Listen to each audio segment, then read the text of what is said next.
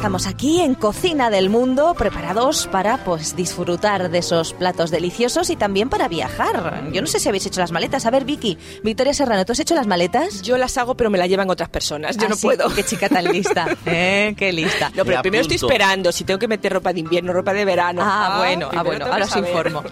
Ana, ¿qué tal? Yo no hago las maletas ¿Preparada? porque yo a donde voy voy al corte inglés y compro todo lo que necesito al llegar allí. Aquí me parece que ya has diferencia de ido estilo, ¿eh? y además me parece que no sé yo si hay con Bueno, inglés. Luego nos lo dices. Pues mira, yo tengo una propuesta, que Paco le lleve las maletas de Vicky y yo me voy a comprar con Ana el corte inglés. Míralo, qué listo. Y Antonio Lerma vamos tenemos por ahí también. Qué bien organizas todo. Y Paco, Francisco Urbina. ¿qué tal? Ah, pues contento de poder viajar. Fíjate, en estos momentos tengo unas ganas enormes de, de ir hacia el desierto, un desierto donde hay unas pirámides maravillosas, el desierto de Gosén. Muy Tengo bien, ganas de ir muy por bien. allá ¿Tienes ganas de ir por allá? Sí. Bueno, pues esto es que ya lo sabías. ¿Por qué nos vamos de viaje a Egipto? ¿Eh? Tramposillo. Nos vamos a Egipto. Yo decía que es un lugar que Ana ya conoce porque ya ha estado allí. Yo no sé, Ana, ¿hay allí corte inglés que decías? No, pero, pero hay una de mercadillos inmenso. Ah, mira. Bueno, es que el corte, el corte inglés Eso de allí es eso, son los mercadillos. ¿eh? Bueno, Antonio cada vez se lo pongo más difícil, pero él Sí, encuentra sí. música. A O sea, sorpréndenos, Antonio. Bueno, la verdad es que la música que encontrar ya sabéis que eh, Egipto es un, es un país o es un mundo, digámoslo así, donde los faraones prácticamente eran divinidades. ¿eh? Claro. Culturalmente para ellos era así, ¿no? Así es que la música que hemos encontrado, que iremos escuchando alguna música, pues tiene que ver un poco con esa música, un poco, ¿cómo diríamos?, religiosa, Ah, sí. rayando el esoterismo, Sí. porque había muchas creencias de dioses Sí, diferentes y tal. Seguro que Esther nos explicará, pero bueno, vamos a ir escuchando diferentes músicas. No vamos También a hablar de sus me, dioses, me he traído, me he traído un, chavalín de allí que ¿Ah, canta sí? una cosa muy interesante. También. Que también, veramos, está aquí esperando, está, está vocalizando ya.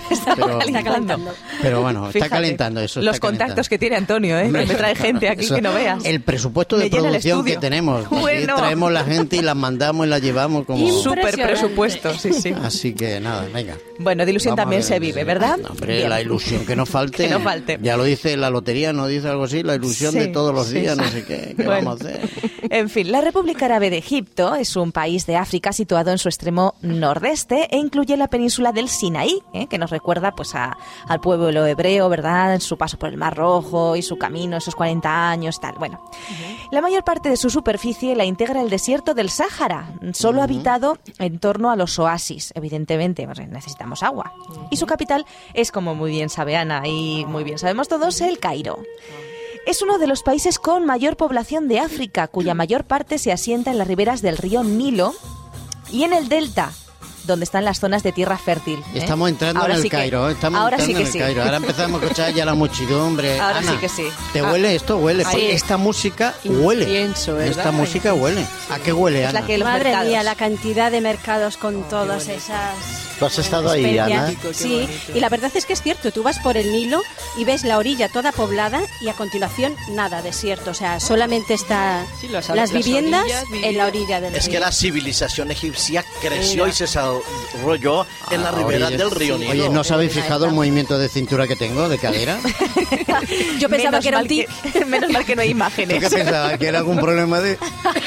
menos mal que es radio. No da puedes, la no risa, puedes bailar, la risa. Antonio, ¿eh? Es que no, puede estás hacer para- dos cosas al mismo tiempo. Bueno, Antonio, estos yo no me no imagino con una de esas de, de danza del vientre, uno de esos pañuelitos de, de moneditas, no te imagino. No será por vientre, ¿eh? Antonio, no te imagino. Y el vientre es lo que me sobra. Que no, que es por danza. La danza, la danza es otra cosa. Ay, que te ay, da la tos. Antonio. ¿Tú, Sí, tú- sí, tú sí. qué pensabas, Ana? ¿Que era algún movimiento, digamos... Yo no pensaba sé, que te estaba dando ahí un tigre. un Este, este le da algo Un hoy. colapso, le está dando un colapso. Ay, ay, ay, ay, ay. Bueno, pues eso, ¿eh? La civilización está a la orilla del, del río Nilo y casi la mitad de los egip- egipcios viven en áreas urbanas, sobre todo en los centros densamente poblados del Cairo y de Alejandría, ¿eh? donde se quemó aquella famosa Sí, biblioteca. famosa. Donde Qué quemaron, no se quemó, la sí. Bueno, quemaron. la quemaron, Desgraciadamente quemaron muchos originales que hoy en día daríamos un montón de dinero. Pero No se valoraba la cultura. No. Bueno.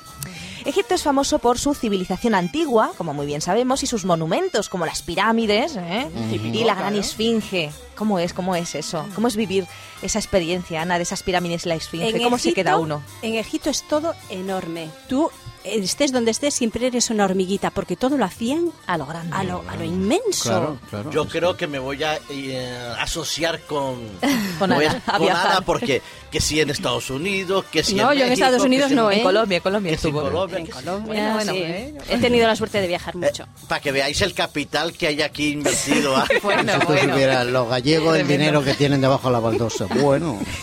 No hay formas de ahorrar, ¿no? El pueblo gallego es un pueblo muy viajero, ¿no? Sí, por emigración, pero muy viajero. es que de haberlas hay, ¿ah? Bueno. Bueno, tenemos la ciudad meridional de Luxor, que contiene un gran número de restos antiguos, tales como el templo de Karnak y el Valle de los Reyes. Hoy Egipto es un centro político y cultural importantísimo del Próximo Oriente, eso no hace falta que nos lo digan. ¿Y no os habéis preguntado alguna vez de dónde viene la palabra Egipto? De Egipto. De Claro, de allí sí, viene. tú solucionas rápido, del ¿eh? color de la tierra seguro, por eso lo leí hace tiempo cuando estudié la civilización egipcia, del color de la tierra que se producía eh, al depositar el Nilo en, en las subidas y en las decrecidas quedaba la tierra fértil y por eso el nombre viene de ahí. Ahora que Muy no bien, recuerdo Paco, te voy a dar un se llama. 5. Te voy a dar un Pues 5 no, no porque eso valen, es Paco. del antiguo nombre del país, que era Kemet, Por que era eso- tierra negra, y que derivaba pues exactamente de esos limos negros depositados por las inundaciones, que es donde podían cultivar realmente. Claro, en el desierto no se puede cultivar nada. Periódica del Nilo.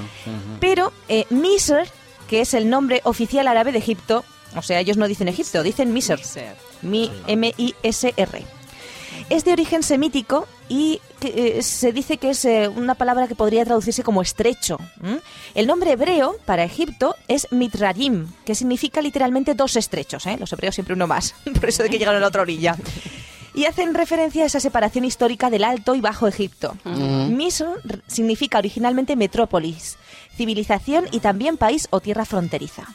Y el nombre español Egipto proviene del latín Aegyptus, derivado a su vez de la palabra griega Aegyptos, que bueno, pues es un término que sugiere algo así como casa del espíritu, mm, K de Pat, que es el nombre de un templo al dios Pat en Memphis. En fin, eh, Un bueno, cúmulo de todas las cosas. sí, de- ¿cómo de- se llama? Pues bueno, entonces. vamos a dejarlo en Egipto. Pero el nombre original, no nos olvidemos de la civilización Paco, claro. egipcia, corresponde a la fertilidad de la ribera del Nilo. aquí, está, aquí está. No he podido ya decirle que se callara mal, hombre.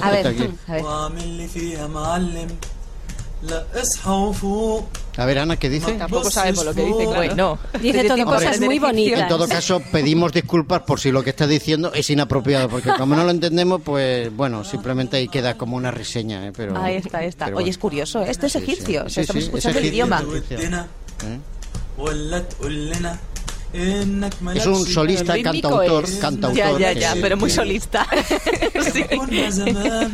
Está muy bien. Que ya me ha grabado un CD. Este hombre, ¿eh? un CD. Me ha grabado es que tú no pierdes el tiempo. ¿eh? Un CD me ha grabado. Esto, ¿tú no pierdes, con esto de que aquí en el centro de producciones tenemos esto de grabar discos a la gente, pues lo ya... vamos, lo vamos, a, a promocionar. Bueno, pues nada, promociona, promociona. tiene y adecuado, ¿verdad, Antonio? Uh -huh. Bien.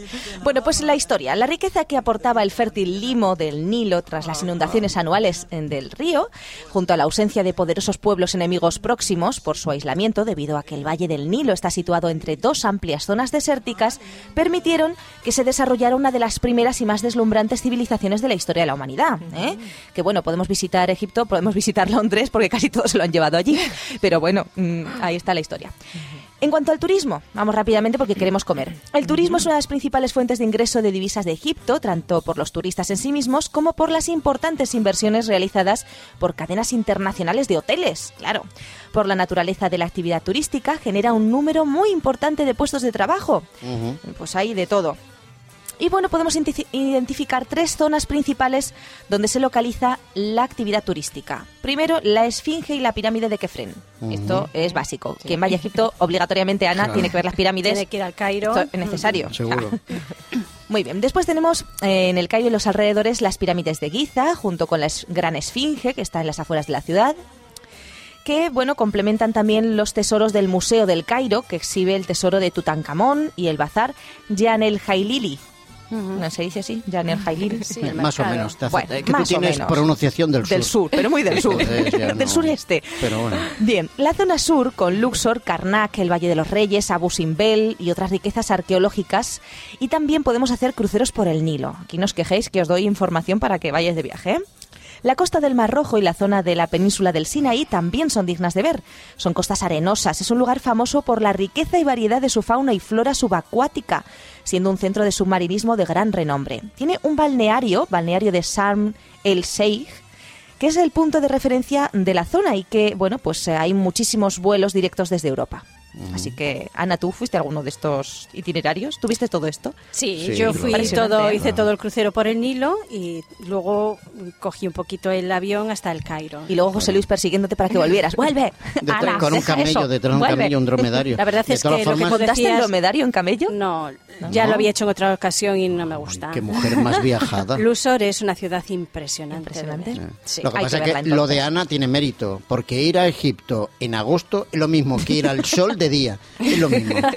Así Bueno, que, porque la habrá cosa es venido ir. de noche o... La cosa es ir. Pues ¿eh? yo, que de día se ve yo más. volveré, de Sí, verdad. volverás. Sí, sí. Fijaros, vamos a hablar un poquito de la comida. ¿eh? Vamos a hablar de su gastronomía. Tiene un montón de alimentos típicos, pero tengo que deciros que me ha resultado difícil encontrar un plato típico de, de- de Egipto, porque son típicos, digamos, árabes. Entonces, claro, Claro. eh, son del Líbano, o son de Claro. Marruecos, o son de...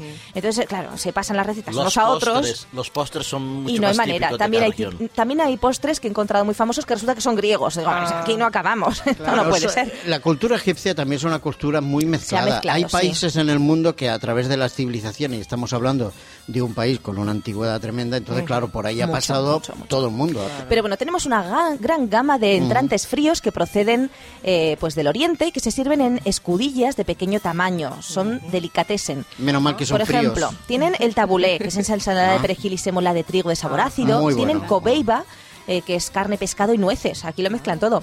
Baba ganús, que es un puré de berenjenas con ajo. Kibe, que son albóndigas de carne de cordero frita y sémola de trigo. Basterna, que es cecina ahumada. Sambousek, empanadas de verdura. Humos vitagina, que son garbanzos en puré con pasta de sésamo. Guaranab, que son eh, hojas de parra rellenas de distintos ingredientes. Betingan, que son rodajas de berenjena adobadas. Tienen, en fin, tienen muchísimas cosas. Me ha llamado la atención un plato que se llama kosari, que son capas superpuestas de macarrones, arroz y lentejas con salsa de tomate. Oh, madre Esto mía. yo lo llamaría lo del día anterior, revuelto. Pero para ellos es un plato. Pero ese plato se las trae, ¿eh? Luego para ir a cavar al desierto, entre la Ahí lenteja y lo más... potencia, no veas tú. ¿eh? Hay potencia. Qué polvareda. En fin, tienen muchísimos platos, no me da tiempo a contaroslos todos. Suelen acompañar los platos con pilau, que es o piló, que es arroz con verduras. Los postres preferidos están on ali, que es mezcla de pan o pasta con leche, nueces y coco, con pasas, que se suele tomar caliente. Tienen una hogaza de miel ablandada con jarabe de azúcar que se llama Aise Sarail. Bueno. La baklava, que esto es lo que decía que os quería hacer, pero resulta que es griego, que es masa rellena de nueces aromatizada con aguamiel. Kumafa, que son tallarines horneados con azúcar, miel y nueces. Esto, tallarines dulces, ¿alguna vez los habéis probado? Sí, los muy Curioso, buenos, ¿eh? No, Muy bueno. yo no. Yo sé que a la pasta le echan azúcar. Y Pero- fijaros, no hemos dicho nada de cerdo ni nada de eso. Es curioso porque, pues bueno, ya sabéis que hay muchos que son... Claro, en la cultura Exactamente, no la religión, ¿verdad? Que, que no. Y luego tienen bebidas típicas egipcias que no son alcohólicas la mayoría, que son pues eh, pues una de mm, flor de hibiscus, eh, unos tés especiales, en fin, cafés, eh, turcos. eh, tienen, eh, bueno, mu- muchas cositas. Utilizan el agua de regaliz, muchas cosas. qué la bueno. canela, en fin, hacen unas bebidas estupendas, pero no me da tiempo a contaroslas todas, así que voy rápidamente a deciros el plato de hoy, que es keufta. Que Bueno. ufta. Que no sé gusta. si se pronuncia así, Que nos gusta. pero nos gusta. Nos gusta el keufta. Que ufta mucho. Bueno, Iba a decir algo más, pero vamos a dejarle. No, Keufta, Se lo diría a un niño. Me gusta, me gusta. Sí. Y bueno, tenemos los ingredientes. 500 gramos de patatas. Bueno. 500 gramos de pescado, de merlango, en filetes, o en su defecto pescadilla, porque el merlango es un pe- pescado que solamente hay allí. O para los que somos vegetarianos, tofu ahumado y macerado en salsa, un poquito de salsa de soja eh, desde la noche anterior. Dos cebollas, tres huevos, pimienta blanca y negra, un ramillete de perejil y aceite de oliva para freír. Un poquito de sal también. Y bueno, con esos ingredientes, eh, que ya sabéis que los tenemos aquí en el programa, pues preparamos eh, el plato. Se hierve en, en agua salada las patatas peladas y lavadas durante unos 20 minutos. Y eh, unos 20 minutos empezando a contar desde el momento en que empieza a hervir. Si no, no. Luego se escurren y se dejan enfriar. Las apartamos y lavamos los filetes de pescado en agua fría del grifo. Y machacamos, o, o bien, El si tofu, lo hacemos con tofu, machacamos el tofu ahumado y marinado previamente en esa salsa de soja. Trituramos bien el pescado o el tofu y las patatas junto. ¿Eh? el pescado con las patatas, o si somos vegetarianos, el tofu con las patatas. Lo mezclamos bien, hecho un purecito, agregamos a la masa la cebolla bien picadita. En este momento añadimos los huevos batidos, salpimentamos y mezclamos bien. Y luego ponemos a calentar el aceite a unos 180 grados y formamos con, los man- con las manos unos buñuelos de unos 4 centímetros y los ponemos a freír en ese aceite durante 8 minutos. Los sacamos con la espumadera, los escurrimos y los disponemos en una fuente calentada hasta que todos los buñuelos o albóndigas o como los queráis llamar estén hechos y los servimos enseguida. Oye, nos los bueno, comemos. Y nos los comemos ya. Rápidamente. Pero nos lo comemos corriendo, ¿eh? Porque no tenemos que... Rápidamente, bueno, pues el próximo día más. Bueno, ¿eh? Bueno, pues nada. Oye, gracias Esther por el viaje. ¿eh? nada, hasta gracias. pronto. Hasta luego.